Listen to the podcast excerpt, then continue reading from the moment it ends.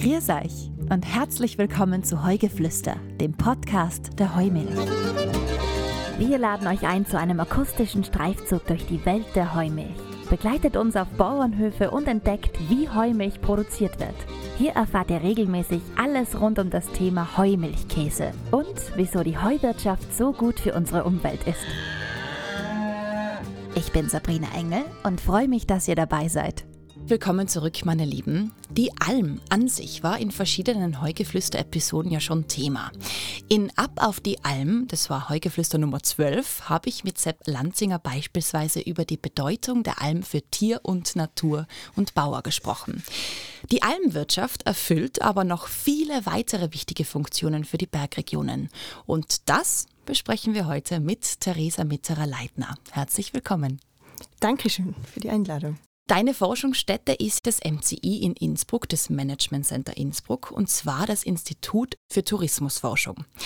Dort hast du dich intensiv mit der Bedeutung der Almwirtschaft für den Tourismus beschäftigt. Mhm. Da hören wir natürlich jetzt dann gleich mehr davon.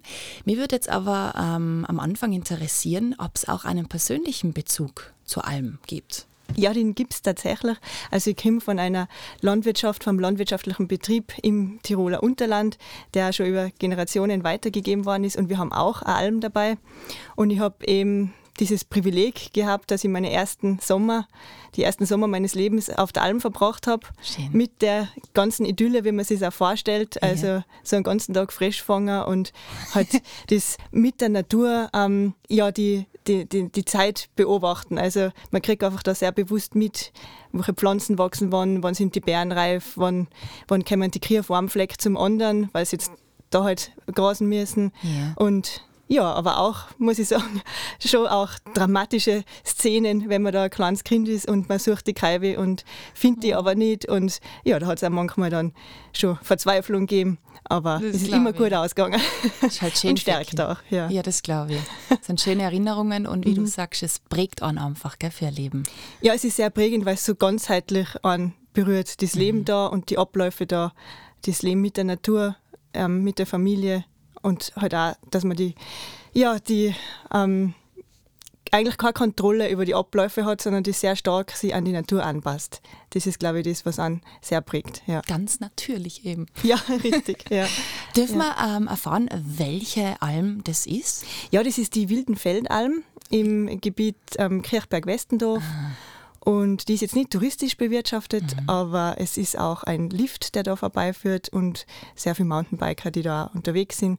Also die Berührungspunkte sind auch da. Ja, und ähm, weil du mich wegen dem MC Tourismus auch gefragt hast, genau da bin ich wissenschaftliche Mitarbeiterin und Lektorin und habe da mit dem alpinen Tourismus eigentlich angefangen, mich sehr intensiv zu beschäftigen oder von meinem Studium her schon. Und da ist die Landwirtschaft dann eigentlich erst später dazugekommen, weil wir halt im alpinen Tourismus sehen, dass die Landwirtschaft extrem wichtig ist und eine extrem wichtige Grundlage ist. Und mhm. so hat sich mhm. das auch zum Forschungsthema für mich entwickelt. Und ja. du hast jetzt eigentlich beides schon erwähnt, Landwirtschaft und Tourismus. Mhm. Und für beide spielt die Almwirtschaft eine ganz bedeutende Rolle, wenn ich richtig liege. Ja, natürlich. Also die, das, das hat eben der Sepp Lanzinger damals schon erklärt. Also die Almen sind ein extrem wesentlicher Bestandteil der alpinen Landwirtschaft zur ähm, Futtermittelproduktion, zur Tiergesundheit, ähm, einfach ein, ja, ein wesentlicher Bestandteil. Ähm, für den Tourismus und die Freizeitwirtschaft muss man sagen, es betrifft nicht nur die Touristen, sondern auch immer die Einheimischen, hat die Almwirtschaft seit jeher eine ganz große Bedeutung. Man kann fast sagen, dass die Almen mitbeteiligt waren an der Erfolgsgeschichte des alpinen Tourismus, weil der alpine Tourismus hat ja ähm, im Sommer begonnen und zwar da so im 18., 19. Jahrhundert, weil ähm, damals auch Industrialisierung und Verstädterung und so weiter fortgeschritten sind und da die Gesellschaft schon eine Gegenwelt zu dieser Verstädterung gesucht hat. Mhm. Und da sind dann die ersten Abenteurer und äh, Schriftsteller und Maler in die, also das waren so die Influencer der damaligen Zeit, muss man sagen. Ähm, die haben die Almen oder die Alpen entdeckt und auch die Almen, und das sieht man in ganz vielen ähm, Werke, die damals entstanden sind. Also ganz viele Bilder aus dieser Zeit, ganz viele ähm, ähm, äh, äh, literarische Werke, die da entstanden sind. Da werden die Almen beschrieben Mhm. Und sind damit mit dieser Beschreibung ähm, und mit dieser Darstellung zum Sehnsuchtsort für die, für die Menschen geworden.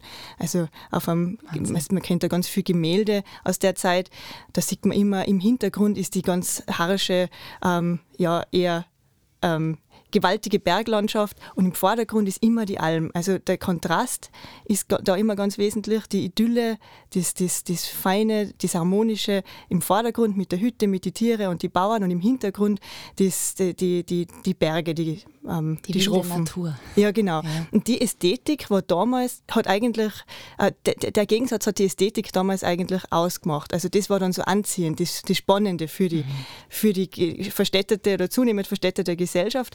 Und die wollten dann auch unbedingt herkommen und das sehen. Mir ja. ist es auch erst dann mit Sepp Lanzinger bewusst worden, wie wichtig die Almwirtschaft wirklich ist, weil gäbe es die nicht, dann würden eigentlich unsere Landschaften wieder komplett verwalten. Ja, ähm, das ist richtig und ähm, wir, wir sehen leider auch derzeit, dass die Almen zunehmend wieder ähm, verwalten. Also wir haben da durchaus in den letzten fünf Jahren, wenn man da österreichweit schaut, Zuwächse, ähm, na, oder man muss eigentlich anders sagen, Verluste der Almfutterflächen von 7 Prozent. Ähm, und das geht eigentlich leider stetig so, wow. so, so weiter. Ja, genau. Wie schaut es da jetzt generell aus? Weil man spricht ja eben von diesen Kulturlandschaften.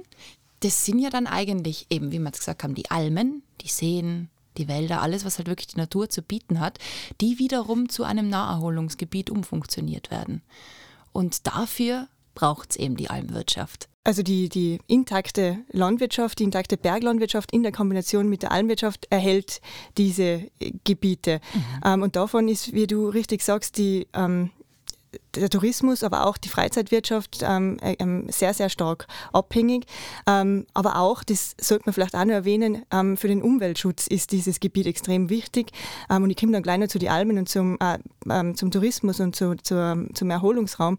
Aber gerade auch für, die, für den Umweltschutz ist es sehr wichtig, weil diese Flächen, die sonst ja, stark ver verwaldet werden, werden eigentlich sehr stark Monokultur, beziehungsweise ähm, es gibt da sehr viel weniger Biodiversität. Mhm.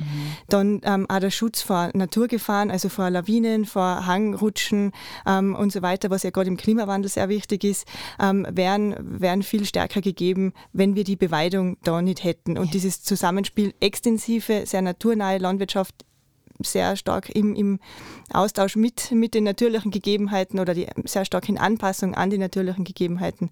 Ähm, das, ja, wenn es das nicht geben würde, dann hätten wir Umweltprobleme ähm, aber auch für den Tourismus und die Freizeitwirtschaft. Also es ist einfach ein extrem attraktives Erholungsgebiet. Also von der Landschaft her ist es ein Idealbild für den Gast, für den Einheimischen, weil es so eine halboffene Landschaft ist. Also man hat da ähm, man hat abwechselnd Sträucher, ähm, Bäume, aber eben diese beweideten Flächen, dann sehr viele Blumen wachsen da. Mhm. Ähm, man hat eben eine, eine sehr naturnahe Landschaft, die aber keine Wildnis ist. Das ist auch ähm, sehr attraktiv für, für die Menschen da zu verweilen, ähm, da einfach Zeit zu verbringen. Man fühlt sich einfach wohl auf der Alm. Wandern, Mountainbiken, Skifahren, was auch immer. Genau, es ist, ja, das ist zur Ästhetik der Landschaft, ähm, also dem reinen Erscheinungsbild, was schon anziehend ist, kommt nur dazu, dass es ein idealer Raum, eine ideale Grundlage ist für sämtliche wesentliche Sportarten im alpinen Tourismus. Also fürs Wandern, ähm, dass wir so große Wandergebiete haben, was ja so attraktiv macht, dass ich da eben nicht dauernd mit jemand anderem zusammenstoße, sondern wirklich ein riesiges Gebiet, wo dann Wanderwege ähm, errichtet haben werden können.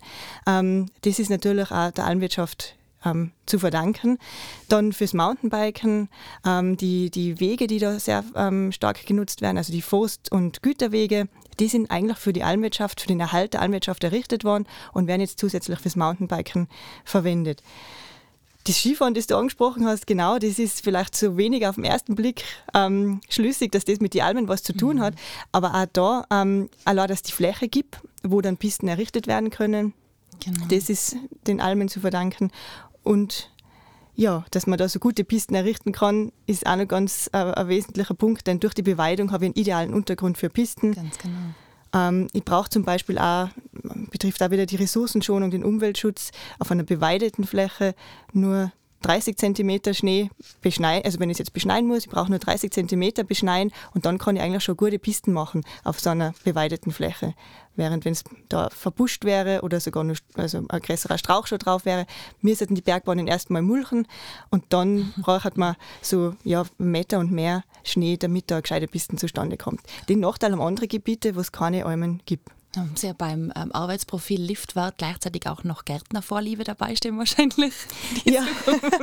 Na, aber es geht um die Länge auch vom Gras. Mhm, Je kürzer, ja. desto sicherer, also kann der Schnee besser drauf liegen. Und wenn es länger ist, dann rutscht er auch gleich einmal, oder? Ja, richtig. Also wenn das nicht abgrast wird, dann wächst das Gras und erst später wird dann, äh, können Sie da Sträucher wieder ansetzen, aber erstmal wächst das Gras ähm, und das ist dann extrem rutschig, also der Schnee kann nicht liegen bleiben.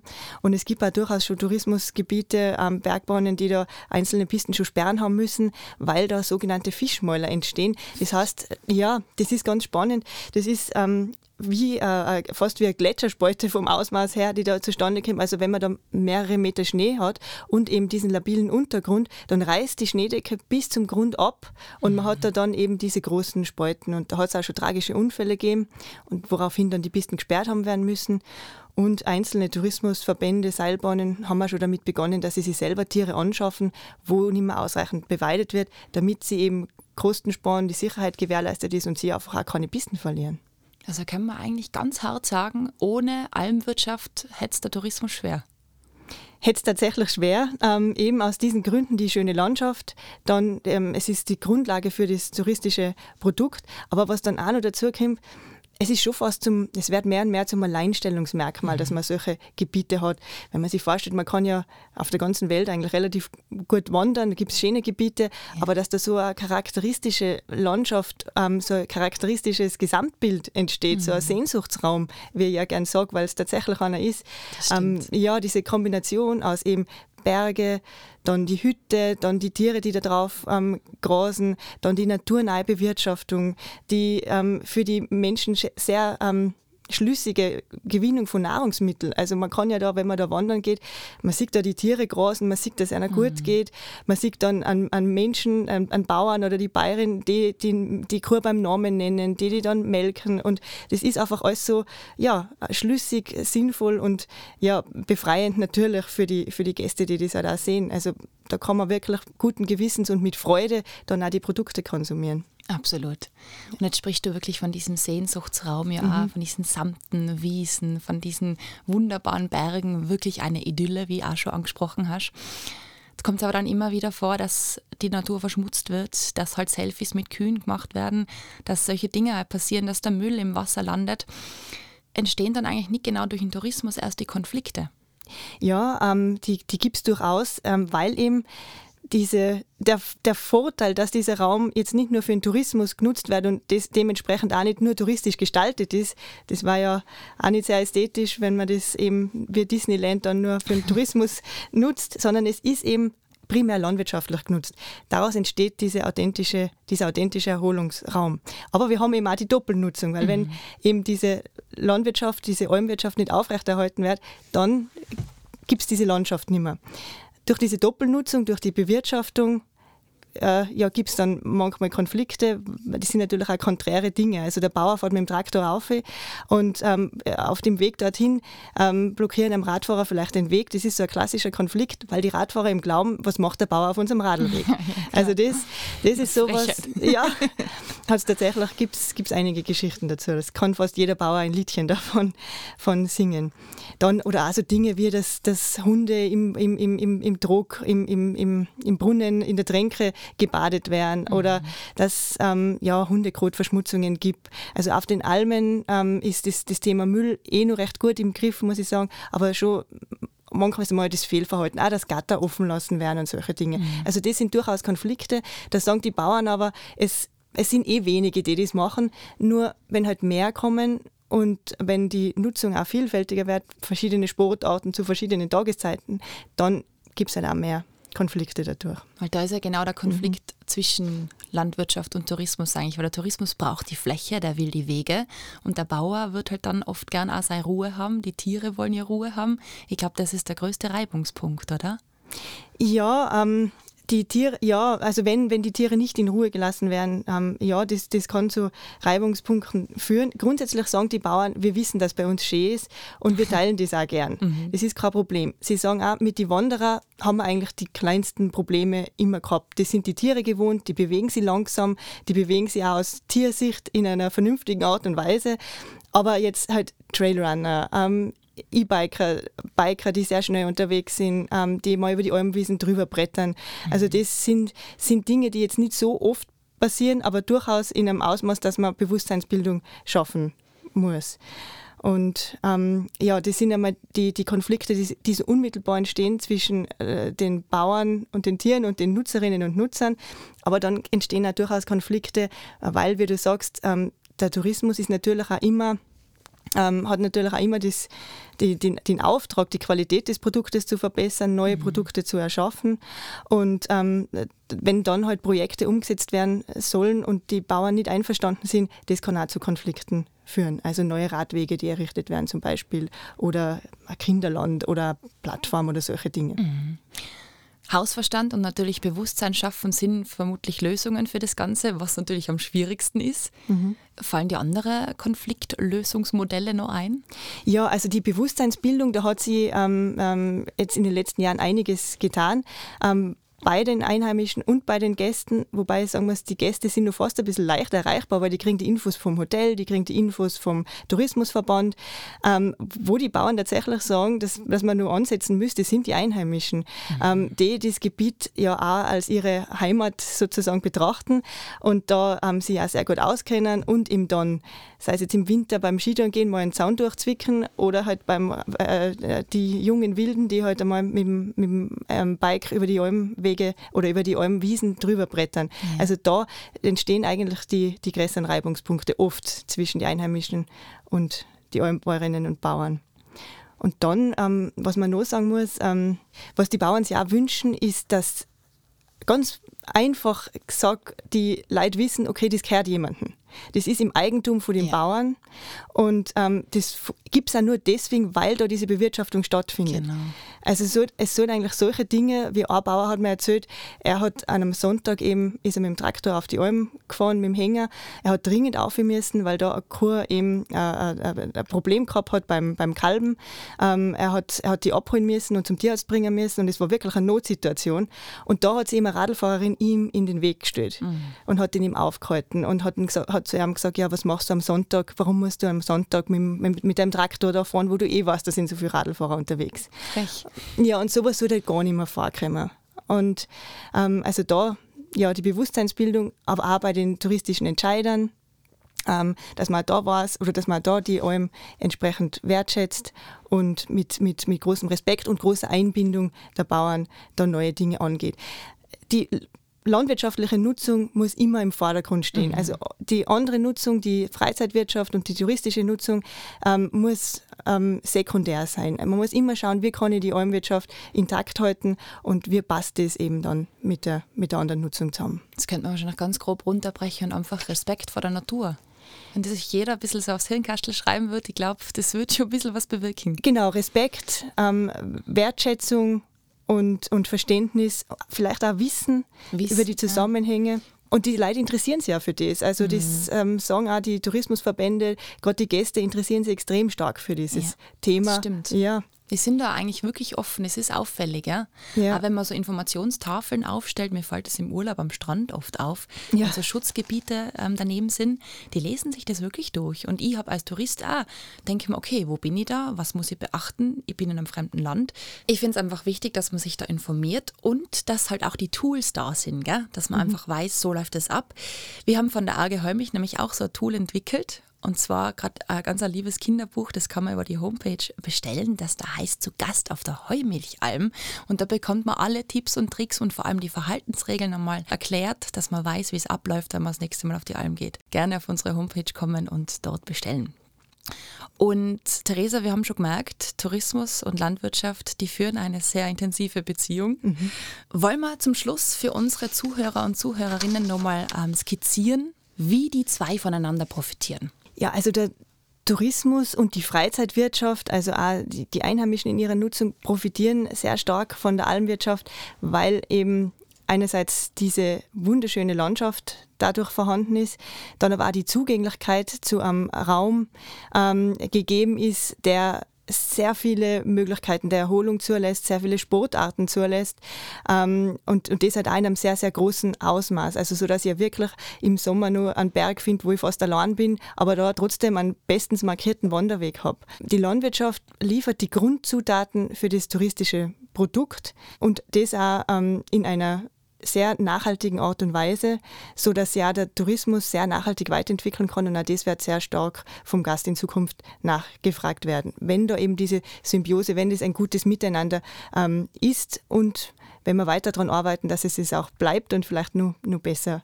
wird. Das hoffen wir ganz, ganz fest. Ja. Und wir hoffen, dass wir euch vielleicht einmal auf der Alm besuchen können, wenn es wieder möglich ist. Ja, gern. Würde Jetzt ist freuen. schon mein Bruder in der nächsten Generation oben mit großer Leidenschaft. Super. Und ja, Ja, perfekt. wir freuen uns über an. Besuch. Sehr Ja. cool. Dann alles Liebe, Theresa, danke für deine Expertise. Und falls wir wieder mal Fragen haben, dürfen wir uns bei dir melden, oder? Jederzeit gerne Super. zu meinem Lieblingsthema. Perfekt. Danke gesund bleiben. Dankeschön Tschüss. ebenfalls. Das war Heugeflüster, der Podcast der Heumilch. Vielen Dank fürs Zuhören. Wir hoffen, es hat euch gefallen. Wir freuen uns, wenn ihr der Heumilch auch auf Facebook oder Instagram folgt oder unseren Newsletter abonniert. Feedback und Fragen könnt ihr jederzeit ganz einfach per Mail an heugeflüster.heumilch.com flüstern. Bis zum nächsten Mal. Viert euch und gesund bleiben. Eure Sabrina Engel.